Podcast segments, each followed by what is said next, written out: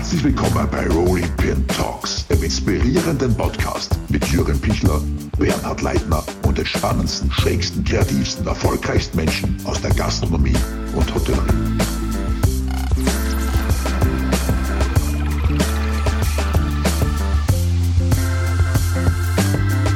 Hallo liebe Freunde, herzlich willkommen zur zweiten Folge von Rolling Pin Talks. Letzte Folge hatte mein wunderbarer Chefredakteur Bernhard Leiten das Vergnügen, mit Frank Rosin zu talken. Dieses Mal habe ich das Vergnügen, mit einem ganz, ganz lieben Freund äh, zu talken. Äh, wir kennen uns schon sehr, sehr lange. Man kennt ihn aus Fernsehen. Äh, er war lange Zeit Sternekoch, Gastronom und alles, was er sagt, äh, hat wirklich Hand und Fuß. Äh, kurz zu seiner Vita. Eigentlich hat er studiert, und zwar Mathematik und Philosophie und während des Studiums hat er als Kellner gejobbt, um sein Studium zu finanzieren und äh, hat ganz schnell die Liebe zur Gastronomie entdeckt und hat sich sozusagen äh, als Koch ausbilden lassen äh, und knapp vor dem Ende des Studiums ohne Examen äh, die Universität verlassen, weil er damals die Chance gehabt hat, in einem französischen Restaurant in Grenoble als Koch arbeiten zu können. 1984 äh, äh, hat er dann als Sous-Chef damals im berühmten Corso in Wien vom Reinhard Gera angefangen und dann ging seine kulinarische Karriere steil nach oben äh, war Inhaber des berühmten Tafelhauses in Hamburg. Äh, dann hat ihn das Fernsehen entdeckt und wir kennen alle als Rach, den Restaurant-Tester, wo er unzählige Restaurants versucht hat, vor dem Ruin zu retten. Und sein analytisches ähm, Verständnis äh, ist äh, der Hauptmitgrund neben seiner fachlichen Kompetenz, dass er heute alles, was er sagt, sehr, sehr gerne angenommen wird. Und ich freue mich sehr, dass wir heute, ich sage es noch einmal bewusst hier, am 12. Mai über die Corona-Krise talken und seine Ideen dazu. Also, herzlich willkommen, lieber Christian Rach.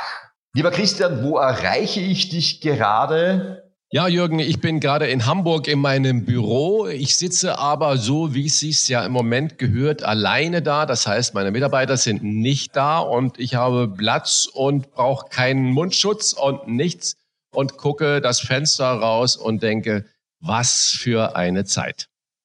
Absolut irre, ich gebe dir ganz recht. Du, wann hast du es realisiert, wann, was auf uns zukommt? Ich gestehe wirklich, Christian, ich habe bis 11. März gedacht, das ist eine normale Grippe. Ich verstehe diese Aufregung nicht und am, am 11. März am Abend habe ich verstanden, was auf uns zukommt. Wann hast du es realisiert? Ja, realisiert ist natürlich ähm, ein sehr komplexer Begriff. Ähm, ich äh, habe im Frankfurter Flughafen gestanden und das war auch Anfang März und habe gesehen, äh, da kommen ja Flieger aus Peking, aus Shanghai, aus überall her und ich habe nirgends Kontrollen gesehen. Und dann dachte ich, Mensch, Wuhan ist ja eigentlich um die Ecke. Aber die Ausmaße, äh, die habe ich auch da noch nicht gesehen. Äh, da gab es ja schon Metabo, das ist diese Firma in der Nähe von München die mit äh, chinesischen Kollegen äh, zusammengearbeitet hat und wo es einen Ausbruch gab. Aber die Behörden sofort umfassend schnell reagiert haben und man hatte das Gefühl, Menschenskinder, wir hier in Deutschland haben das alles im Griff. Dann bin ich für die ARD nach Südamerika geflogen und äh, habe da eine kleine Dokumentation, knappe äh, zwei Wochen gedreht, von Buenos Aires bis über Montevideo bis nach Rio hoch. Und plötzlich kamen die Meldungen wie Einschläge rechts und links und es hieß, es wird alles eng.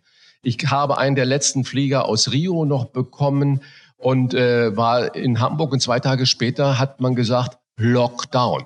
Und das war halt wirklich so, wo ich dachte, oha, was passiert da? Es hat dich auch richtig überrannt sozusagen.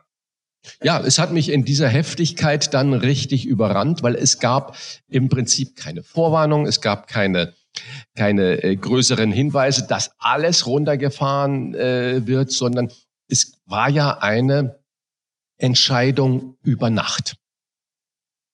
Jetzt gibt's im Nachhinein, ist man immer schlauer. Hätten wir anders reagiert? Jetzt ist das ja noch nicht vorbei und ein, ein Ende ist in Sicht. Wie, wie siehst du die Maßnahmen, getroffenen Maßnahmen der Regierung? Wie findest du sie übertrieben? Also ich glaube, ich glaube, dass sowohl in Österreich als auch in Deutschland, sprich in Wien und in Berlin, unglaublich gut souverän und vor allen Dingen auch konsequent gehandelt wurde.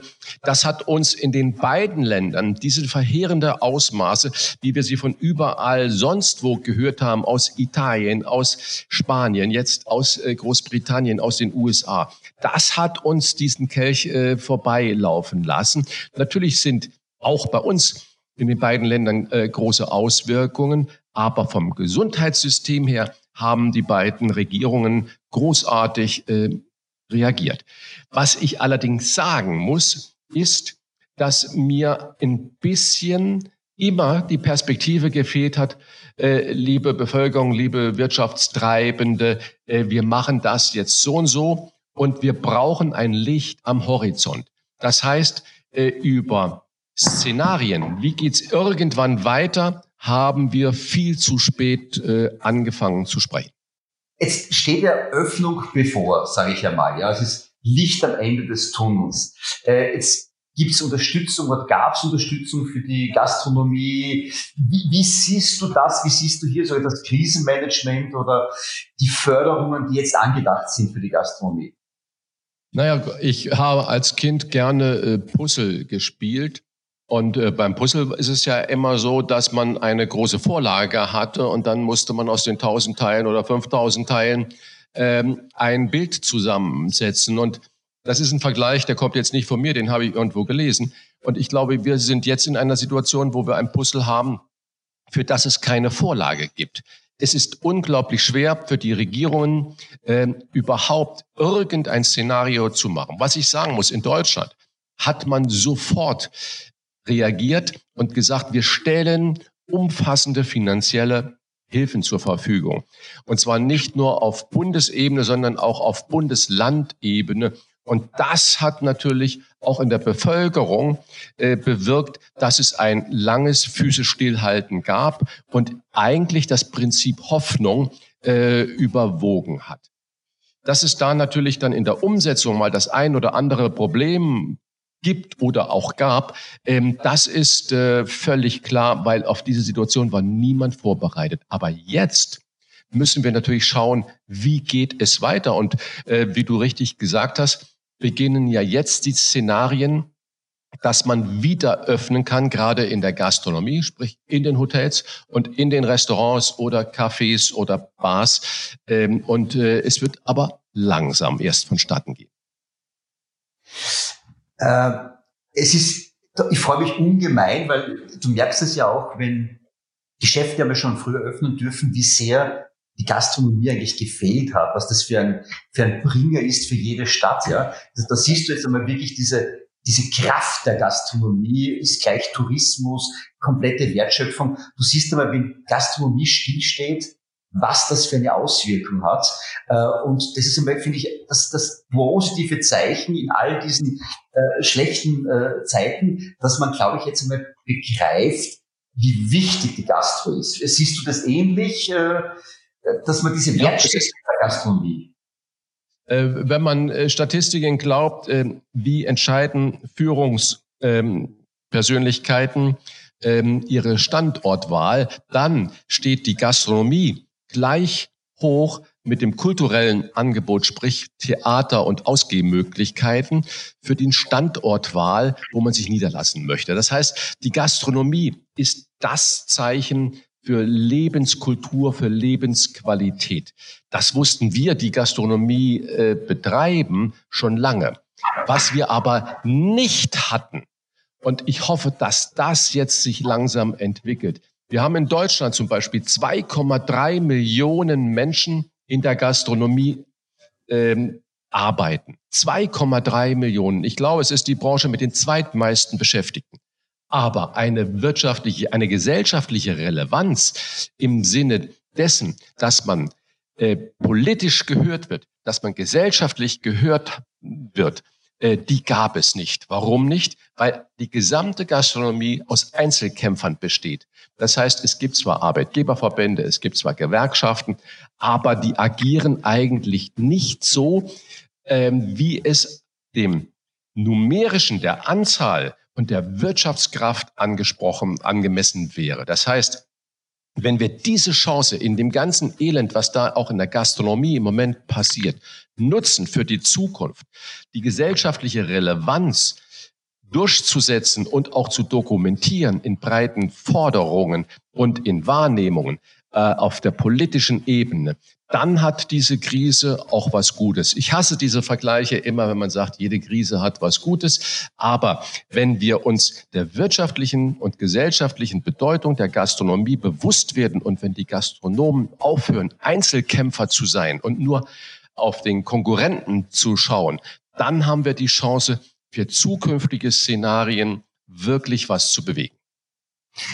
Was, ich voll bei dir. Du schreibst, also das Schöne ist mit dir, lieber Christian, ich genieße die Gespräche äh, und alles, was du sagst, kann man eins zu eins drucken. Wirklich, das ist, das ist äh, wahres und, und wahres Wort. Jetzt dann gehe ich einen Schritt weiter und sage, jetzt dann äh, haben wir die Situation, wie dürfen wir da aufsperren? Was wäre aus deiner Sicht jetzt dann eine, eine Forderung, mit dem man einen durchschnittlichen Gastronomen wirklich helfen kann, wo, de, wo die Regierung wirklich unterstützen kann. Was würdest du dir wünschen als Gastronom? Ja gut, zuerst mal zwei Dinge. ich habe heute in äh, der größten Tageszeitung hier gelesen, Jubelgesänge. Äh, liebe Gäste, ab morgen geht es wieder los, schreibt die Zeitung. Ihr könnt wieder in den Restaurants äh, zum Essen gehen, eingeschränkt mit der Personenzahl und mit der Quadratmeterzahl. Und nehmt doch alle eure Gutscheine mit, die ihr jetzt äh, erworben habt, um die Gastronomen zu unterstützen. Ich schlage die Hände überm Kopf zusammen, weil wenn wir jetzt diese paar hunderttausend Euro, die dann zum Beispiel in Hamburg über den Dresen gingen für die Gutscheine, gleich beim ersten Besuch bei den Gastronomen einlösen, ja, was erreichen wir denn dann? Das ist ein schleichender Tod. Also bloß nicht diese Dinge, diese Gutscheine jetzt benutzen, sondern jetzt dorthin gehen und gerne das Geld ausgeben. Aber was muss jetzt insgesamt passieren? Das ist natürlich die große Frage.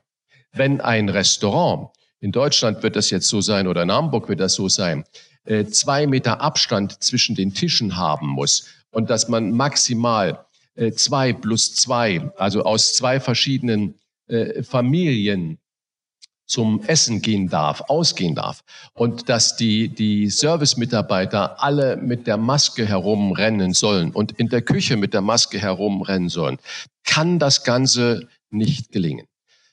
Aber besser, wir haben dieses kleine Licht, als dass wir jetzt den Kopf in Sand strecken, was die Gastronomen, die Kollegen aber wirklich lernen sollten, das Angebot zu reduzieren. Wenn man jetzt so weitermacht, wie bis zu dem Tag, an dem man aufgehört hat, äh, aufhören musste, weil es die Verordnung gab vom Ministerium, dann haben wir ein Riesenproblem. Die Vorhaltung von der den ganzen Waren, die riesen Weinkarten, die Getränkekarten, äh, diverse Gerichte. Das muss vorbei sein. Das heißt also, der Gastronom muss versuchen, mit 50 Prozent, wenn er sie denn erreicht, ähm, klarzukommen. Und das geht zuerst mal über den Wareneinsatz und leider dann auch äh, über die Personalsituation. Das muss man so ehrlich sagen. Und da muss man rangehen und sagen, wie viele Leute kann ich mit dieser Perspektive wirklich weiter beschäftigen. Jetzt sagst du äh, Wareneinsatz. Also das Schöne ist ja, äh, strapaziere das Wort Krise, ist Chance auch. Ähm, es, äh, es gibt Gott sei Dank eine Mehrwertsteuersenkung ähm, und jetzt hat man durch die Chance, weil, glaube ich, die Wertschätzung der Bevölkerung da ist für die Gastronomie, immer was, was du nicht hast, dann weißt du es zu schätzen, wenn es nicht da ist. Jetzt hast du auch die Chance natürlich, jetzt einmal ein Preisgefüge, eine Kalkulation zu ändern. Ich glaube aber nicht, dass der Gast auf einmal bereit ist, 30 oder 50 Prozent mehr für das gleiche Angebot zu zahlen, weil der hat ja auch, der Gast und Konsument hat ja auch seine eigenen Probleme, der ist vielleicht auch in Kurzarbeit, er ist von Krise sensibilisiert.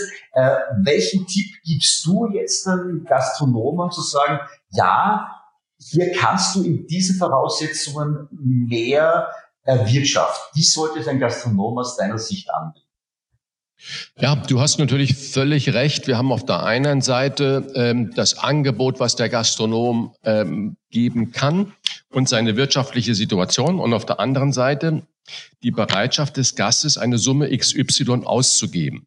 Wenn der Gastronom bisher ein Preislevel von 20 Euro hatte oder 10 Euro hatte und jetzt von 10 auf 20 erhöht oder von 20 auf 30 erhöht, wird der Gast das so nicht mitmachen. Das heißt also, eine generelle Lösung wird es nicht geben. Aber ich glaube, dass, und das ist auch eine unangenehme Wahrheit, dass es natürlich auch eine Bereinigung des Überangebotes äh, geben wird an gastronomischen Möglichkeiten.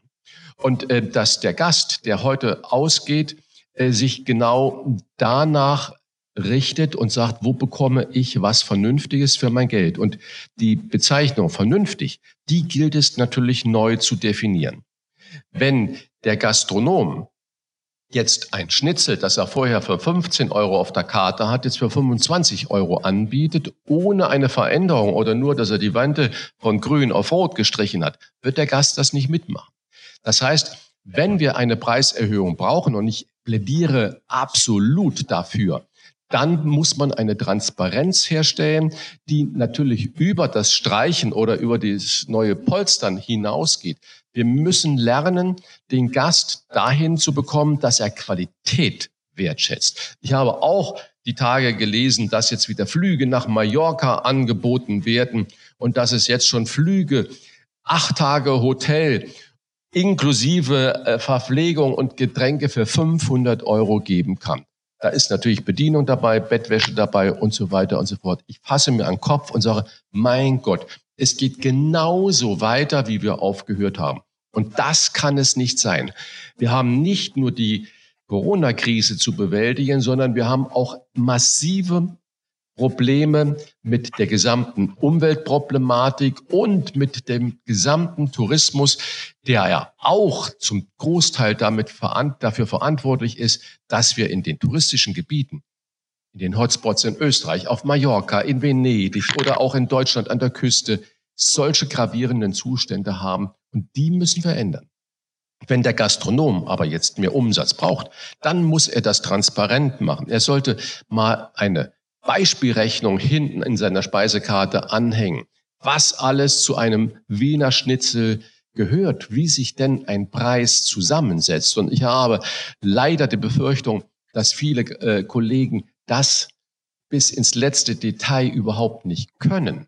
Deswegen sollten Sie sich da einen äh, fähigen Beistand äh, mal nehmen, der mal alle möglichen Kosten von der Miete bis den Versicherungen, von den Berufsgenossenschaften über die Nebenkosten bis Steuern bis zu Strom und Wasser und Abwasser und Investitionen und Gehältern und so weiter und so fort mal anhand von einem Wiener Schnitzel transparent macht.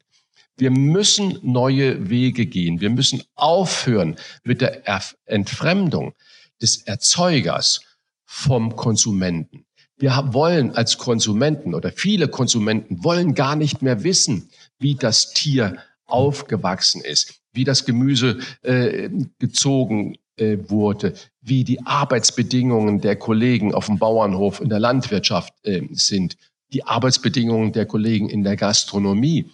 Wir reden über Mindestlöhne und überall und äh, haben trotzdem das Gefühl, dass die Gastronomen für ein Appel und ein Ei arbeiten müssen. Das muss aufhören und dafür haben wir jetzt die Chance. Leider werden das viele nicht so umsetzen können, aber ich sage, die Pleitewelle, die kommt nicht jetzt schon im Sommer, sondern die große Pleitewelle, die wird in den nächsten Monaten, acht, neun, zehn Monaten bis zu einem Jahr, wird sie uns überrollen, nicht nur auf dem gastronomischen Gebiet. Äh, und das ist das große Elend, was da auf uns zurollt. Ich sehe es gleich wie du. Es ist in ein paar Wochen nicht vorbei. Es wird uns noch ein bis zwei Jahre wird uns das wirklich beschäftigen, bis wir auf diesem Niveau wieder waren, wo wir einmal waren. Ähm, und du hast was Richtiges gesagt. Bereinigung und neue Wege gehen. Ich glaube wirklich, der Markt wird sich bereinigen. Und ich weiß nicht, wie es dir geht, aber es gibt da unglaublich großartige, engagierte Gastronomen und junge Köche. Für uns ist so die Frage immer, es ruft uns jemand an, der sagt, ja, wir, wir kochen engagiert, wir sind regional, wir kochen saisonal, wir haben einen Stern. Das ist für uns eine, eine austauschbare Sache, leider Gottes, geworden, mit all diesem Enthusiasmus. Ähm, und wenn du jetzt sagst, ich bin ein Gastronom, ich würde dich jetzt fragen, ich mache meinen Laden wieder eins zu eins auf, was würdest du so einem Gastronomen mit auf den Weg geben als Empfehlung, dass er nicht mehr so aufmacht? Weil es kann ja nicht so weitergehen, wie es bisher war. Was wäre deine Empfehlung an mich als jungen Gastronomen, sagt, was sollte ich tun, Herr Rach? Gut, das ist natürlich die ganz spannende Frage. Wir sollten alle dahin kommen, eine Selbstreflexion mal anzustellen. Egal, wie mein Geschäft, wenn ich denn schon eins hatte, wie es vorher lief. Das heißt, wir haben ja die zwei Kategorien. Entweder lief das Geschäft mir schlecht als recht dann sollte man erst recht hinterfragen. Wenn das Geschäft äh, gut lief, dann haben viele leider so die Angewohnheit, sich in den Sessel zurückzulehnen und zu sagen, wieso? Es läuft doch ganz gut, die Saison war gut und so weiter und so fort. Aber man hat in vielen Gebieten einen Kollateralschaden hinterlassen, zum Beispiel mit den Mitarbeitern, mit den Händlern und so weiter und so fort. Was sollte man tun? Ich sage immer äh, meine vier W-Fragen jetzt, bevor es richtig losgeht, sich zuerst einmal selber und dann dieses Gespräch, was man dann, wenn man es mit sich selbst geführt hat, auch mit einer kleinen Handvoll wirklich entweder kritischen, aber vertrauten Gästen zu führen, mit den besten Freunden zu führen oder auch neutral mit dem Wirtschaftsprüfer zu führen. Was ist zu tun? Die erste W-Frage ist, was kann ich wirklich? Und zwar sollte man sich das, diese Frage so beantworten, wenn man an, im Teamsten mit sich selber ist, ich sag mal, wenn man im Badezimmer ist oder Toilette oder unter der Dusche steht und wirklich mal sagen, nicht was glaube ich, was ich alles kann und was ich beherrsche, sondern was ist die nackte Wahrheit? Was ist die reine Wahrheit? Was kann ich wirklich? Ist es, bin ich der beste Vorspeisenkoch oder bin ich der beste Sommelier oder bin ich der beste Gastgeber, Gastgeberin? Ich möchte das natürlich auch nicht nur auf meiner Sprache äh, begrenzen. So, oder bin ich der äh, beste Mensch am Herd, der die besten Soßen bereiten kann und so weiter. Wenn ich also weiß, was ich wirklich kann, ohne die Dinge, wo ich glaube, die ich kann, können würde oder sollte, wenn ich das beantwortet habe, dann kommt die zweite W-Frage. Was will ich eigentlich mit dem, was ich kann? Will ich alles so weiterlaufen lassen wie bisher? Möchte ich mich neu orientieren? Äh, bin ich wirklich dazu geboren, Chef, Chefin zu sein? Oder bin ich eigentlich ein toller zweiter Mann, zweiter Frau oder Restaurantleiter, wie auch immer? Das heißt, wirklich zu definieren, was will ich denn mit dem, was ich wirklich kann? Was, was meine Stärken sind? Was will ich damit eigentlich machen? Dann kommt das vierte W. Wenn ich das weiß, was ich kann und was ich will, wo habe ich, wo will ich das machen? Habe ich schon einen festen Standort? Sollte ich auch mal nach rechts und nach links schauen, was wird da sonst noch angeboten? Wenn es bisher nur so lala lief, warum lief es bei mir nur so lala?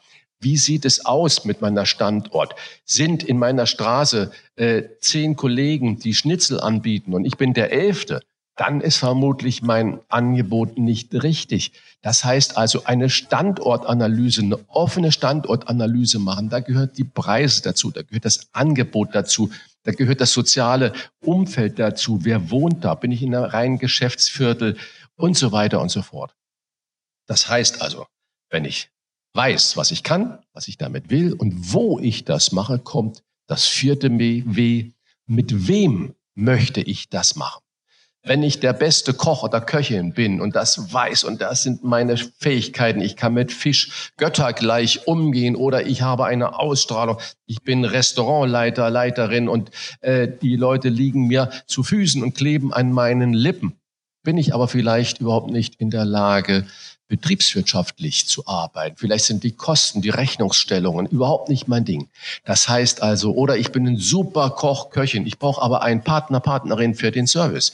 Das heißt, kümmere dich darum, mit wem möchtest du das, was du kannst und was du weißt, was du willst und wo du es machen willst, mit wem möchtest du das machen? Suche dir Kompetenz um dich herum. Und zwar solche Menschen, die Dinge beherrschen, die du selber nicht kannst.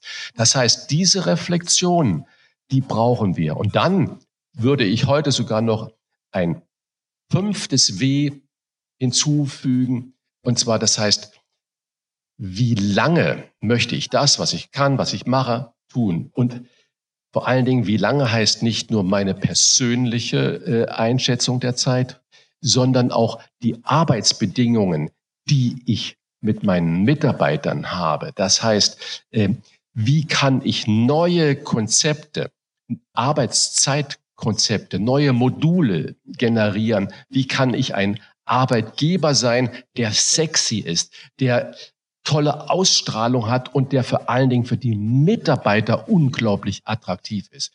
Ein Arbeitgeber, der für Mitarbeiter attraktiv ist, der ist natürlich umso attraktiver für Gäste, weil die Gäste, die spüren das eins zu eins, äh, ob das in einem äh, äh, Laden stimmt oder ob da irgendwelche Hühnerfüße begraben sind.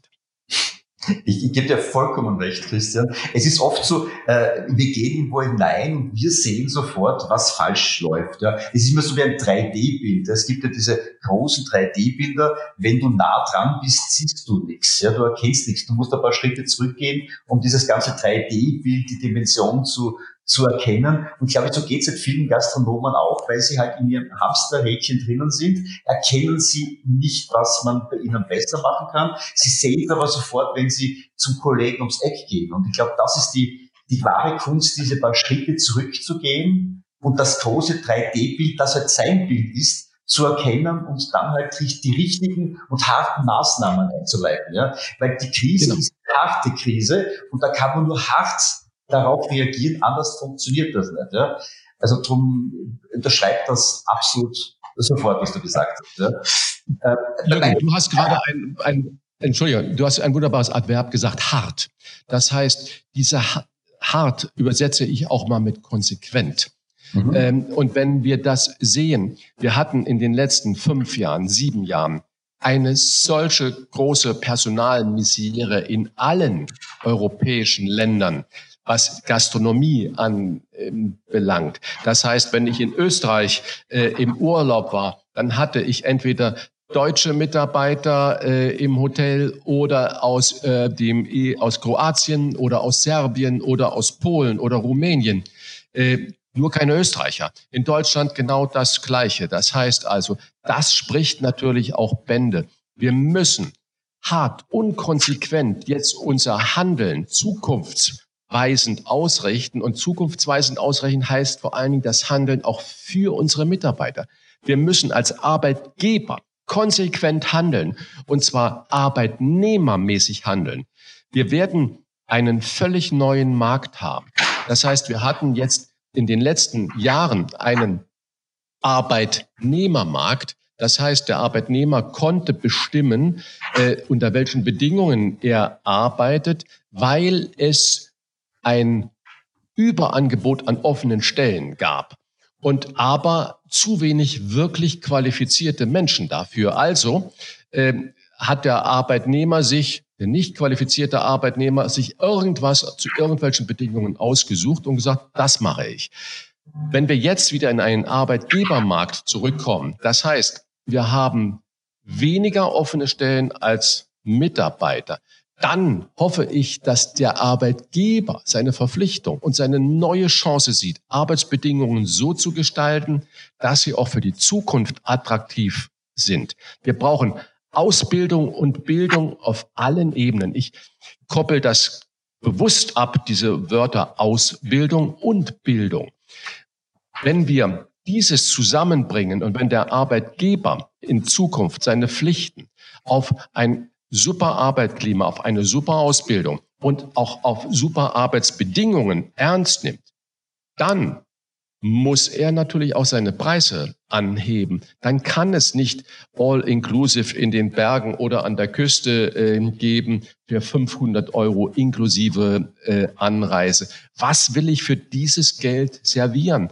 Wer soll da noch irgendwie was bekommen, vernünftig entlohnt werden? Weder der Arbeitnehmer kann vernünftig entlohnt werden, noch der Produzent oder der Erzeuger der tollen Produkte. Das heißt also, das ist so grausam das ist, diese Krise, die sollte ein mehr als ein Stolperstein für uns sein, wo ich sage, wir müssen uns als Branche mit den Millionen von Mitarbeitern völlig neu aufstellen und völlig neu definieren. Wegkommen von dem Einerlei, wegkommen von dem nur schauen äh, nach dem Preis und nach der Konkurrenz hin zu einer Identität und zu einer neuen Produktqualität und vor allen Dingen für ein sensibles äh, Miteinander Arbeitgeber, Arbeitnehmer und Gast. Absolut richtig, weil wir kennen ja, also wir gehen ja nicht nur essen, ja, um satt zu werden. Gibt natürlich auch diese Zielgruppe, die für Grundbedürfnis steht, aber ich glaube, es geht ja auf einer gewissen Kategorie der Gastronomie um ein Gesamterlebnis. Äh, und da ist das Essen das Grundbedürfnis des Text und der Rest sind die Mitarbeiter, die, dich einfach in eine gute Stimmung versetzen. Und jetzt ist es ja wirklich so, es sind über 90 Prozent der Mitarbeiter der Gastronomie aktuell arbeitslos. Das war noch nie und wird hoffentlich nie mehr der Fall sein. Und das sind so gute Leute am Markt und du hast vollkommen recht. Also wir haben ja vor, vor zehn Wochen haben wir noch 5.000, 6.000 Jobs ausgeschrieben gehabt und haben Hände ringend um gute Bewerber gesucht. Ja. Jetzt ist es ja anders. Wir machen in, in einer Woche 5.000, 6.000 neue Bewerber und haben vielleicht 500 Jobs ausgeschrieben, wie sich ein Markt komplett dreht. Und jetzt ist es genau die richtige Chance, wie du sagst, Christian, genau die richtige Chance. Die guten Mitarbeiter suchen einen guten Arbeitgeber, der sie pünktlich zahlt, fair behandelt, Wertschätzung gibt. Und das ist jetzt seine Chance, aus diesem kompletten Markt, der noch nie so frei war und nie mehr so frei sein wird, sein Team zusammenzustellen, damit er für die Zukunft gut dasteht. Weil es geht darum, dem Gast eine gute Zeit zu bereiten. Ja? Und das ist jetzt die Chance, die man ergreifen muss, weg von dieser, ich, ich versuche das, das K-Wort, diese Krise zu vermeiden. Es ist eine außergewöhnliche Zeit, weil ich glaube, wenn du das im Kopf hast, dass du sagst, das ist außergewöhnlich, dann bist du für dich als Person nicht diesen Krisenangststatus, sondern du bist im lösungsorientierten Status. Und ich glaube, da müssen die Gastronomen hin zu sagen, außergewöhnlich, wie verhalte ich mich, wie plane ich etwas komplett neu, weil du musst konsequent und hart sein. Ja, genau.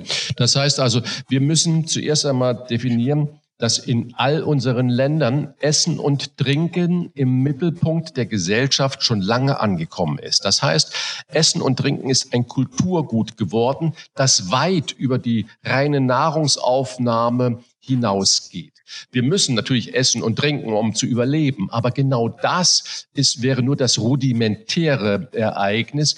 Und wenn wir akzeptieren, dass Essen und Trinken ein kulturelles Gut ist, dann müssen wir natürlich als Arbeitgeber erkennen, dass wir den Gästen nicht nur das tolle Schnitzel oder den Steinbutt auf den äh, Teller legen, sondern dass wir zwei, drei Stunden Flucht vom Alltag verkaufen. Das heißt, wir schaffen eine Urlaubsatmosphäre, die den Menschen, auch wenn es mal mittags nur das schnelle Business Lunch ist, einen Klammer schafft um den Bereich, was die Menschen sonst den ganzen Tag umgibt. Und äh, wenn ich das auf Familien ummünze, dann sage ich, wir bieten einen Urlaub vom Alltag. Und äh, das bedeutet natürlich, dass wir von der Atmosphäre äh, auch genau diese Dinge so gestalten müssen, dass der Arbeitnehmer, der bei uns in den Betrieben arbeitet, den Menschen genau dieses Gefühl gibt. Und ähm, wenn wir das als Grundlage sehen, dann können wir nur die Entscheidungen treffen, jetzt es zu ändern. Weil wie ich, wie du auch richtig gesagt hast, jetzt haben wir wieder ein Überangebot an Mitarbeitern und ein Unterangebot an offenen Stellen und wir wissen noch überhaupt nicht, wie sich das Ganze entwickeln wird. Wir sollten nur nicht präsig werden als Arbeitgeber und uns zurücklehnen und sagen, jetzt kann ich ja endlich wieder aussuchen, wen ich möchte und zwar zu meinen Bedingungen diktieren. Ich kann nur sagen, ob das Schnitzel auf der einen Seite verbrannt ist und man nur die schöne Fläche nach oben legt. Einer merkt es immer. Das ist der Gast. Das heißt also, und ich glaube, dass der Gast auch nach dieser Krise so mündig ist und dass der Gast auch jetzt bis in die letzte Ecke hinein durchschaut hat, dass wir zum kulturellen Teil des Landes gehören, genau wie gute Musik wie Architektur oder wie Kunst, dass die Gastronomie ebenfalls äh, diesem Dasein, diese Daseinsberechtigung hat, dass der Gast dann auch sagt, okay, vielleicht muss ich nicht fünfmal die Woche mittags irgendwas Schlechtes zu mir nehmen oder abends, sondern nur zweimal die Woche und dafür also zwei Klassen besser. Ich glaube, mit einer Transparenz und der notwendigen Härte und Klarheit in der unternehmerischen Entscheidung können wir genau diesen Turnaround jetzt schaffen. Du hast wirklich vollkommen recht. Es ist eine Chance, Arbeitgeber, Arbeitnehmer. Ja, wir haben bei uns, das nennen wir Jobalarm. Das heißt, wir haben ein System eingerichtet, wo sich äh, Mitarbeiter bei uns online registrieren können und sie bekommen dann den Jobvorschlag, der zu ihnen passt. Wir, wir sind jetzt weggegangen von dem Thema, äh, äh durch wo und welcher Ort und alles drum und dran. Aber wie willst du arbeiten? Was soll ein Arbeitgeber können? Weil die Mitarbeiter suchen auch in der Krise nach einem Sinn. Äh, äh, die guten Mitarbeiter. Und das versuchen wir gerade abzufahren. Das geht gerade richtig durch die Decke, weil jetzt dann die guten Leute können sich auch nach wie vor die guten Betriebe aussuchen. Es ist ein schöner Reinigungsprozess, der entstanden ist. De facto ist es eine Chance. Ich glaube auch, ich weiß nicht, wie du das jetzt siehst, ich glaube, es ist auch eine Chance, neue Gastronomiekonzepte zu, zu äh, implementieren. Ich glaube, dass digital uns, wir sind digital um ein paar Jahre noch vorgeschossen worden. Und das ist auch die Chance für die Gastronomie. Wie siehst du das? Ja, ja wir sollten natürlich ähm, zweierlei nicht vergessen. Ein guter Mediziner, ein guter Ingenieur, äh, die gehen alle zur Fortbildung. Ich kenne keinen Arzt, keine Ärztin, die nicht mindestens einmal oder zweimal äh, im Jahr auf irgendeinem Fortbildungskongress ist. Und das sind keine Urlaubskongresse, wo man sich das Leben schön macht abends an der Hotelbar, sondern da geht es um die neuesten Erkenntnisse, neuesten Techniken, neuesten äh, Therapien und so weiter und so fort.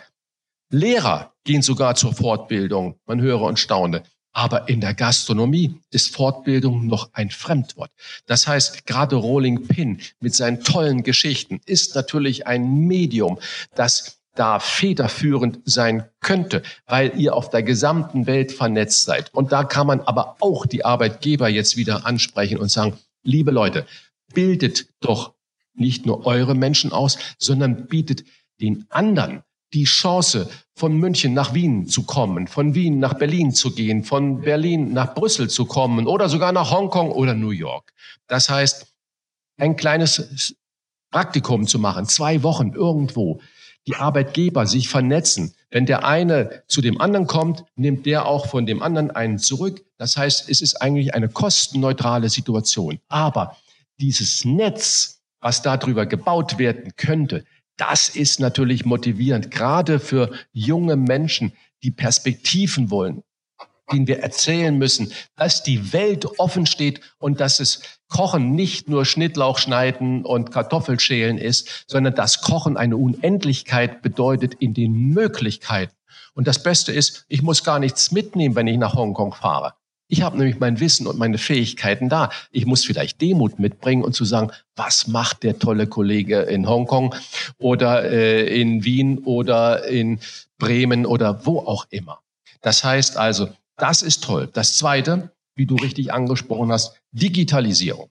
Digitalisierung ist in der Gastrobranche für viele noch ein absolutes Fremdwort und noch in den Kinderschuhen. Die meisten glauben, wenn man ein Online-Reservierungssystem hat, dass man digital ist. Das hat aber bei weitem damit nichts zu tun.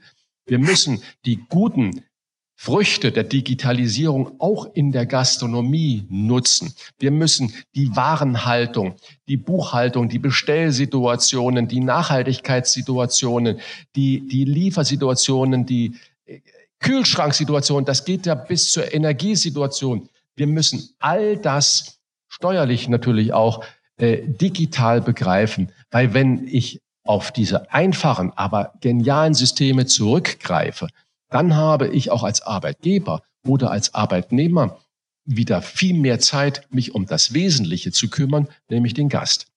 Es wird in Zukunft für die Gastronomien tätigen genauso selbstverständlich zu sein, nicht nur Koch und Köchin, Kellner und Kellnerin oder äh, äh Housekeeping oder äh, Room Service äh, zur Verfügung zu stellen als Arbeitgeber, sondern wir brauchen auch digitale Mitarbeiter. Das heißt, wir brauchen Menschen, die da sitzen, die Kommunikation mit dem Gast aufrechterhalten. Und zwar nur das. Der muss kein Kellner sein, das muss kein Koch oder Köchin sein. Das muss jemand sein, der fit ist mit den neuen Medien, der diese Kompetenz hat, der das aber auch gleich alles immer programmieren kann und so weiter.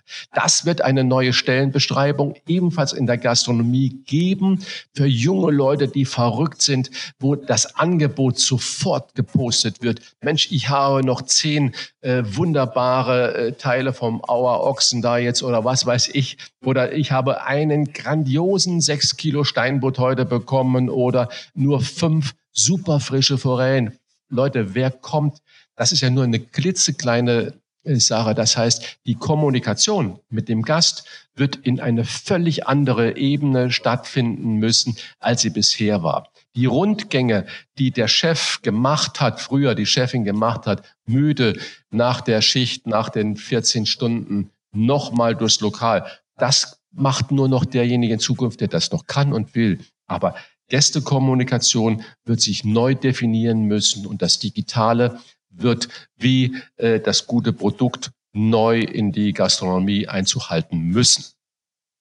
Also ich glaube wirklich, dass die Krise äh, ein, ein absolut digitaler Beschleuniger war. Ich sehe das zum Beispiel ganz banal bei meiner Schwiegermutter, die wirklich einmal in der Woche in eine Buchhandlung gegangen ist, sich dort beraten hat lassen, ein Buch gekauft hat. Jetzt habe ich ihr in der Krise erklärt, was Amazon ist. Äh, die ist so hellauf begeistert und in ihrem Alltag komplett fit. Ja?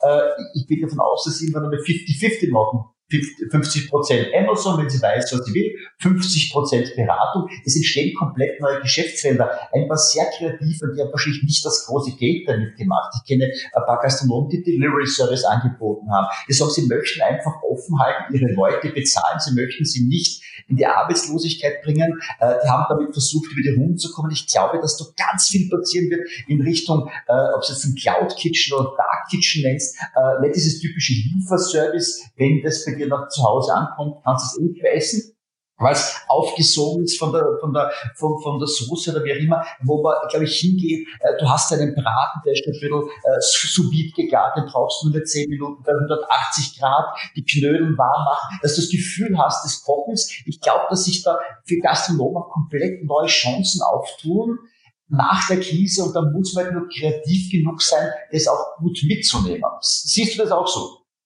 Das ist genau ein richtiger Ansatz. Äh, ich äh, mache mal ein Bild von einer Kiste. Wenn ich einen ähm, gastronomischen Betrieb habe und jetzt überlege, Jürgen Pichler ruft an und sagt, ähm, ich, Jürgen Pichler ruft an und sagt, ich möchte dein Angebot haben, was ich da letzte Woche bei dir im Lokal ja so wunderbar äh, schon zu mir gegessen habe, zu mir genommen habe. Ähm, dann, ich musste jetzt gerade einmal absetzen, weil das Telefon geklingelt hat und dann habe ich gerade eine Nachricht geschickt. So, also, ich fange da nochmal an. Du sagst es völlig richtig. Ähm, wenn der Lieferservice eine Chance sein soll, muss ich überlegen, wie kriege ich mein Angebot in eine Kiste. Das heißt also, wir haben ja heute oft gastronomische Angebote, die so hochkompliziert sind, dass sie eben nicht mehr in eine Kiste passen. Dann ist natürlich die Frage, ist das sinnvoll? Oder sollten wir nicht zu einer Einfachheit wieder äh, zurückkommen, wo man sagt, äh, ob sous vide gegart, das Angebot äh, von einem fertigen Essen oder äh, zum Beispiel auch äh, über kleine Online-Videos, sei es YouTube oder wie auch immer. Ich liefere gleich dem Gast noch mit, wie er das, was er in der Kiste vorfindet, auch in zehn Minuten zu Hause für sich perfekt auf den Teller bringt. Das heißt, das sind Möglichkeiten, auf die man sich spezialisieren kann und auch sollte, wenn man es logistisch hinbekommt. Es gibt vermutlich äh, das ein oder andere Restaurant, das von seinem Angebot überhaupt nicht dazu in der Lage ist, das zu machen. Wenn ich äh, jetzt zum Beispiel an Fisch denke, dann ist das Fisch äh, warm zu servieren und äh, in eine Kiste zu bringen, natürlich schon ein Problem, weil nach zehn Minuten, Viertelstunde in einer Wärmebox ist jeder Fisch richtig tot. Aber vermutlich könnte ich das so zubereiten, sei es über sous über die verschiedene Vakuumsituationen und dann dem Gast am Hand von einem Handy Video noch mitteilen, pass mal auf, lieber Herr Pichler, äh, so und so äh, geht das jetzt und dann kannst du zu Hause natürlich auch glänzen oder auch selber nur das für dich alleine äh, zu Gemüte führen. Das heißt also, da wird sich ein Gebiet auftun, ähm, das für viele eine neue Möglichkeit gibt. Ich warne aber davor, ähm, das zu groß aufzuhängen, ähm, weil Gastronomie zu leben als Gastgeber ist eines der schönsten Dinge der Welt.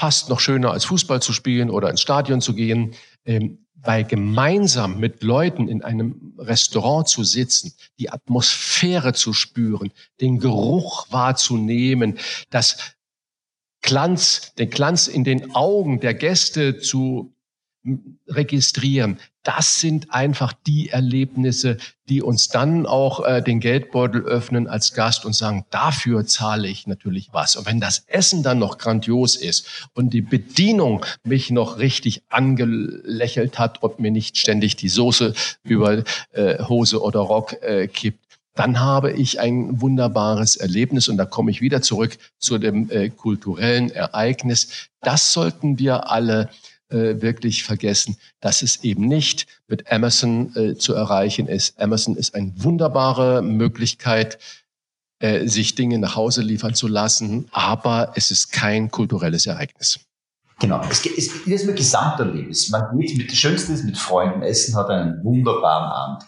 Und jetzt kommt ja genau jetzt darf man öffnen, öffnen. Jetzt hat man durch gewisse Voraussetzungen, es gibt einen Abstand, okay. Es gibt Masken, äh, Sicherheitsvorschriften, die man einhalten soll, auf jeden Fall.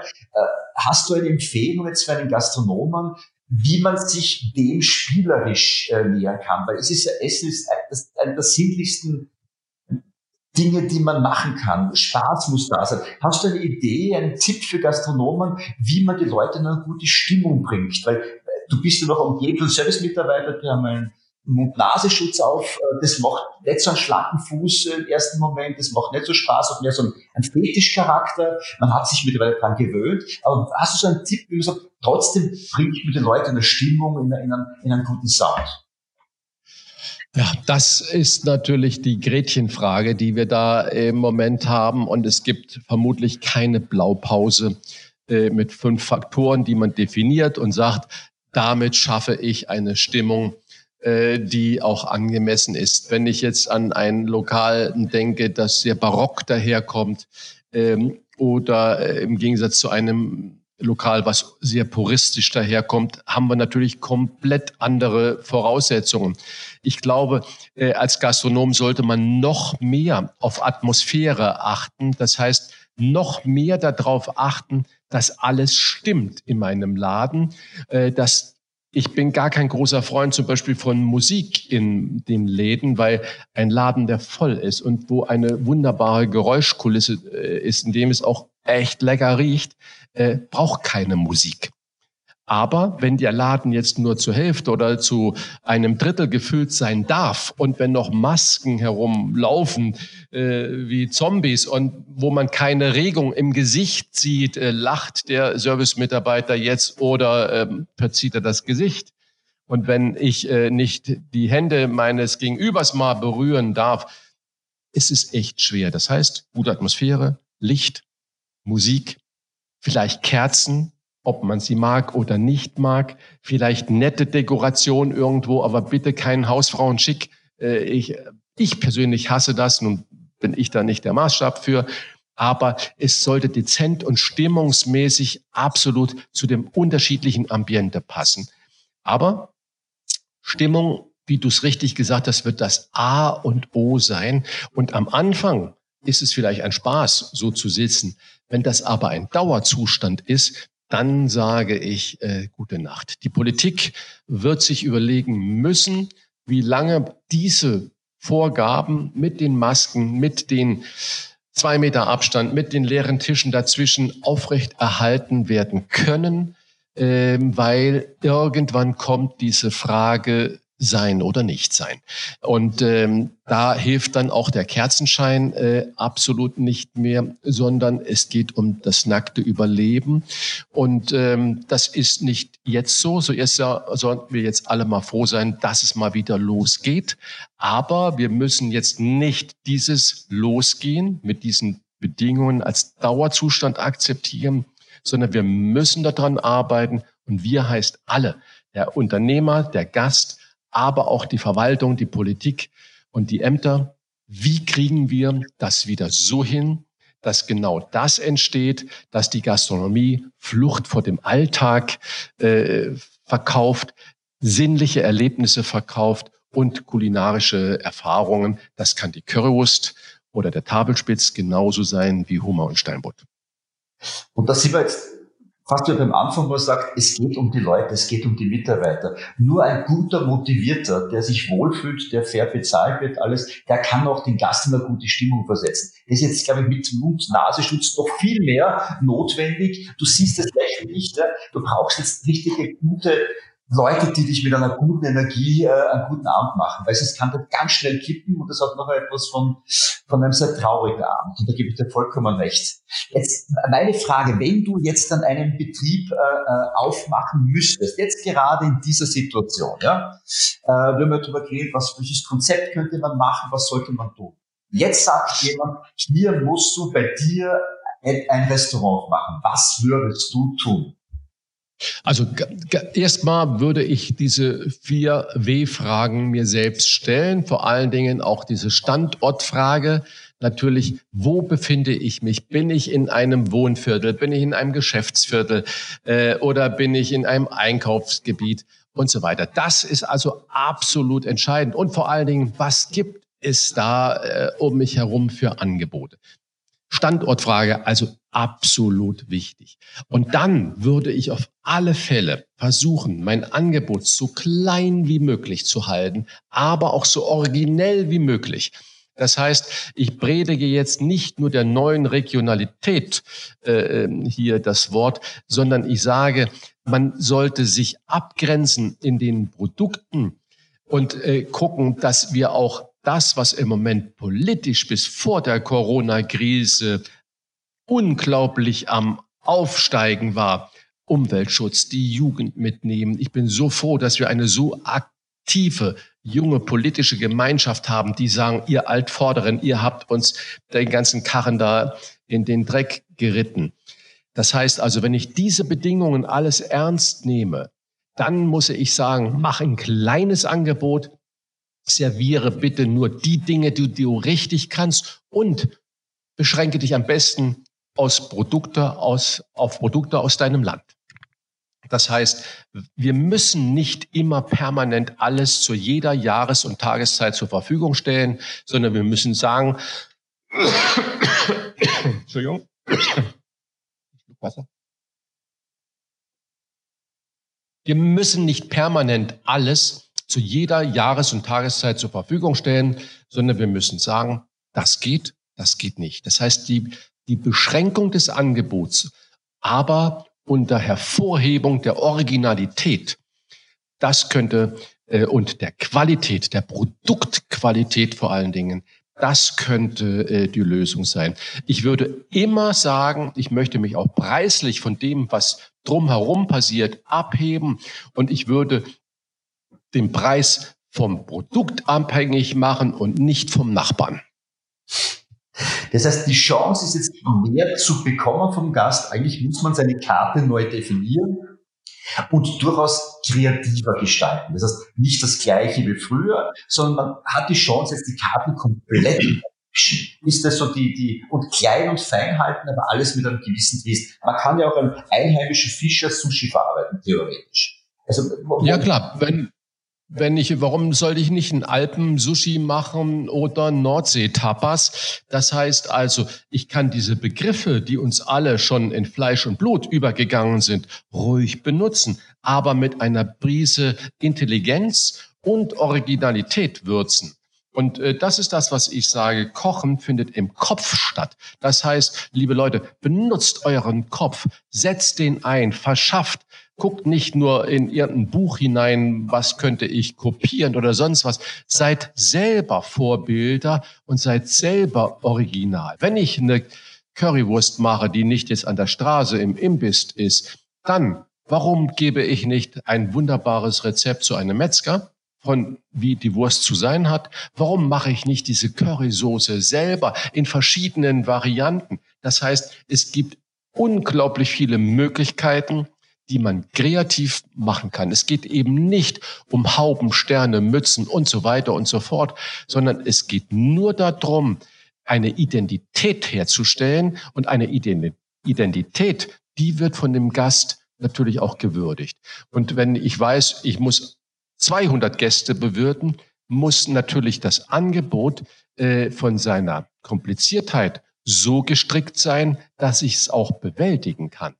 Wenn ich äh, weiß, ich habe nur äh, 25 Plätze, muss ich das ebenfalls bewältigen können, kann es aber vielleicht etwas aufwendiger gestalten. Aber nicht nur bitte in der Ausrichtung nach Auszeichnungen von außen, äh, die uns irgendwelche Führer sagen, die erstrebenswert sind, sondern nein, die Kommunikation, da kommen wir wieder zurück auf das Digitale, die findet heute sowieso außerhalb der altehrwürdigen Restaurantführer statt. Und äh, diese Trommeln, die da in den sozialen Netzwerken ge geschlagen werden, die sind die wichtigen Botschafter und die sind auch mit zum Teil die sind mitverantwortlich für einen durchschlagenden Erfolg.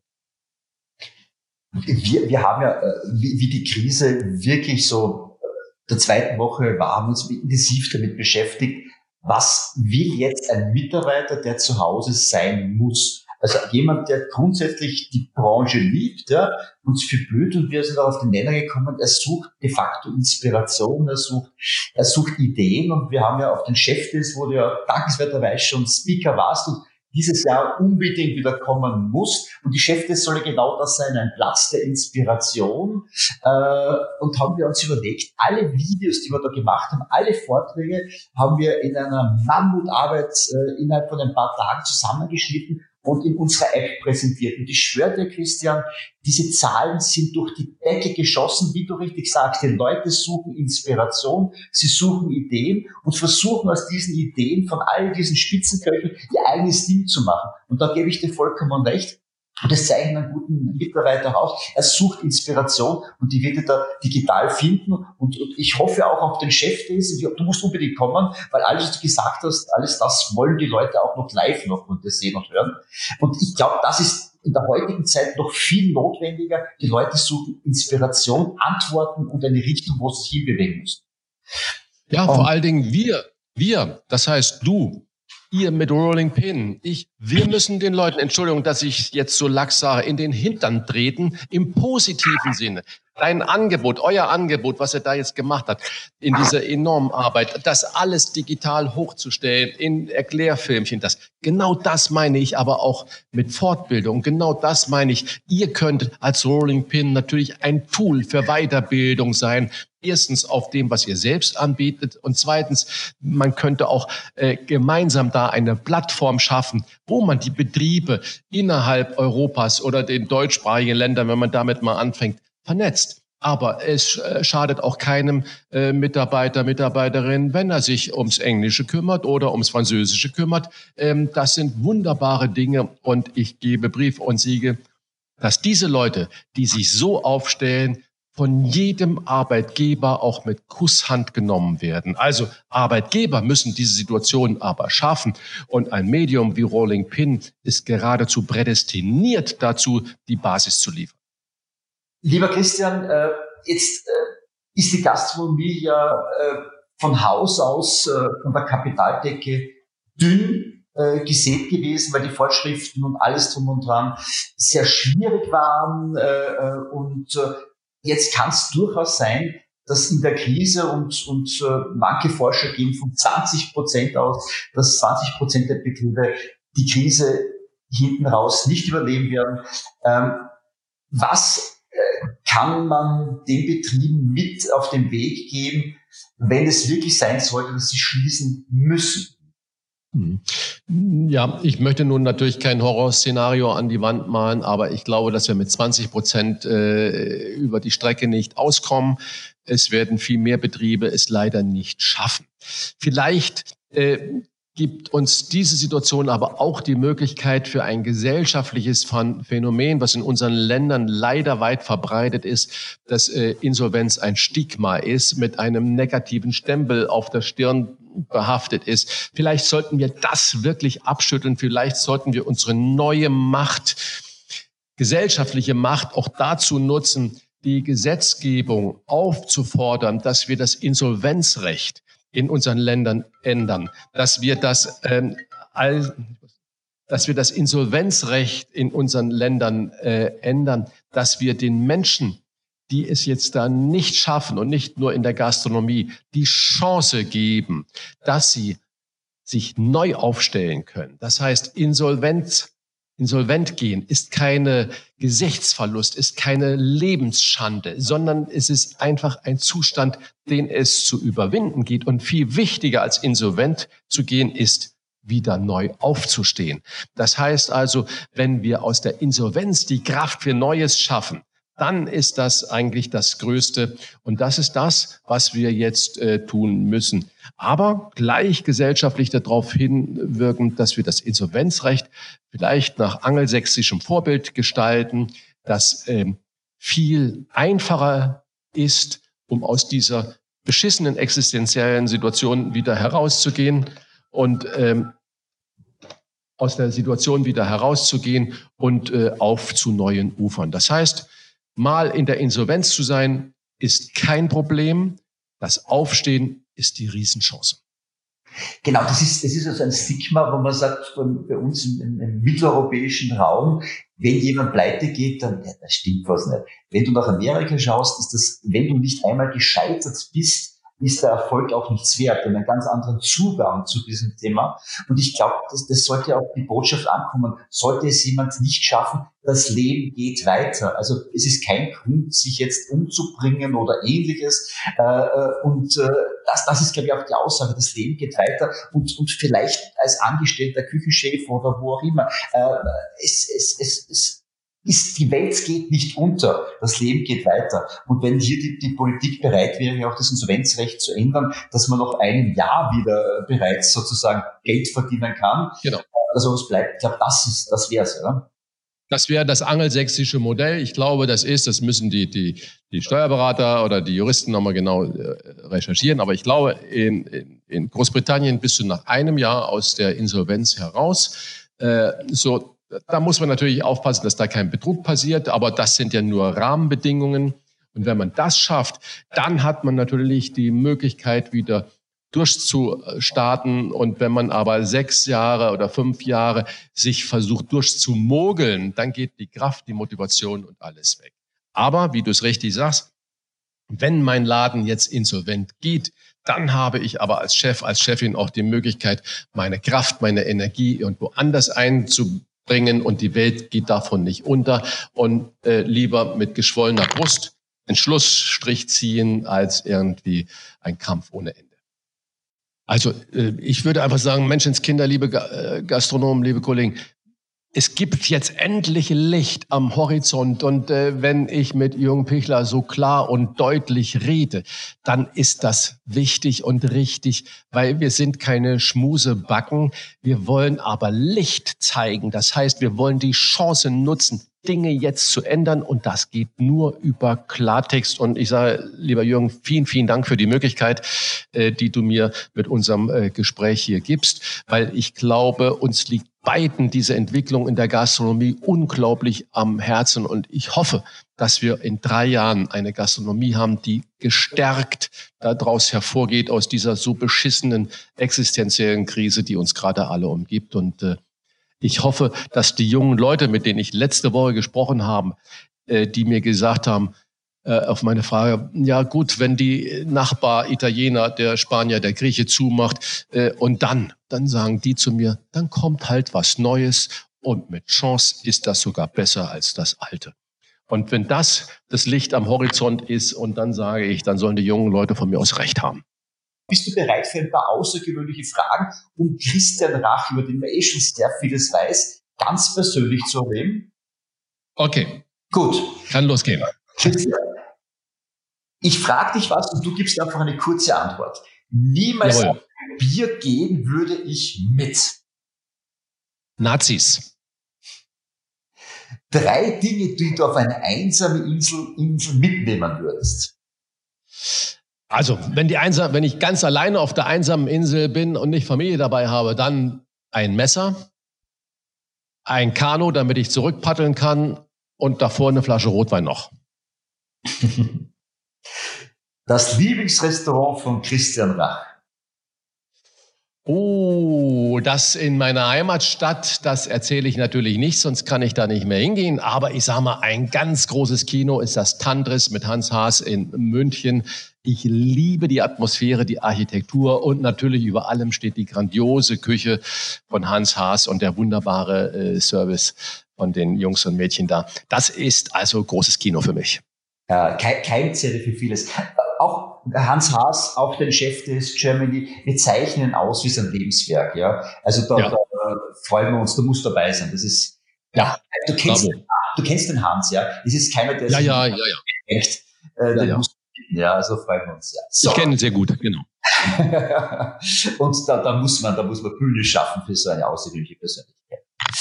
Als Kind wollte ich werden Pilot. Du kannst nicht leben ohne. Ich kann nicht leben ohne. Ohne erfüllende Arbeit. Die wichtigste Erfindung der Menschheit. Die wichtigste Erfindung der Menschheit ist Feuer und Messer. Was hat Christian Rach immer im Kühlschrank? Immer im Kühlschrank ein Stück Butter, ein Stück Käse und eine richtig geile Salami. Dieses Gastro-Konzept würde ich gern selbst eröffnen. Oder hätte ich gern selbst eröffnet? Das Zuma in London. Ist Wahnsinn dort, gell? Das ist wirklich Wahnsinn. Ich habe es ja das letzte Mal schon erzählt. Also äh, die Atmosphäre, die Mitarbeiter, Mitarbeiterinnen, grandios geschult, äh, laut, quirlig, höchste Qualität, scheißen auf Auszeichnung. Äh, wunderbar. Ja. Äh, deine Henkersmahlzeit. Dibbelabbis. Was? Das ist ein saarländisches Nationalgericht, äh, wird aus Kartoffeln, Lauch und äh, geräuchertem Speck gemacht. Und dazu ein Glas Bier. Dippelappes und ein Glas Bier. Das letzte Mal peinlich war dir? Als ich äh, bei einer Fernsehaufzeichnung gepupst habe. mein letzter Satz soll sein, was hatte ich für ein schönes Leben? Das ist schön.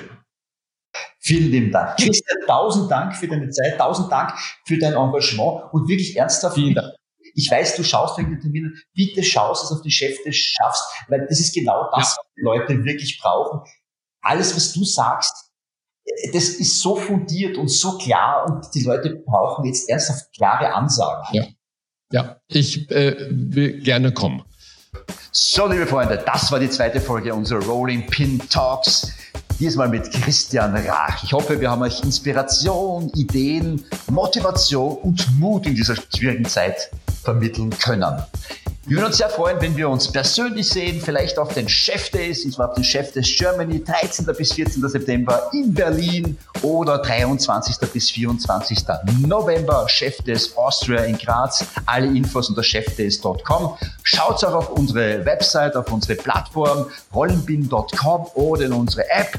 Äh, hier findet ihr tagtäglich die neuesten News über die Gastronomie, alle Trends und ganz viele einzigartige, großartige Videos, Masterclasses mit Top-Chefs, Top-Gastronomen. Hier seid ihr wirklich bestens informiert. So, ihr Lieben, ich wünsche euch alles, alles Liebe. Wenn ihr Ideen habt, Wünsche habt, schickt uns ein kurzes E-Mail an ichwill. Wir freuen uns sehr und wir hoffen, wir sehen uns und hören uns bald wieder. Alles Liebe, bleibt gesund. Liebe Grüße hier aus dem Rolling Pin Headquarter.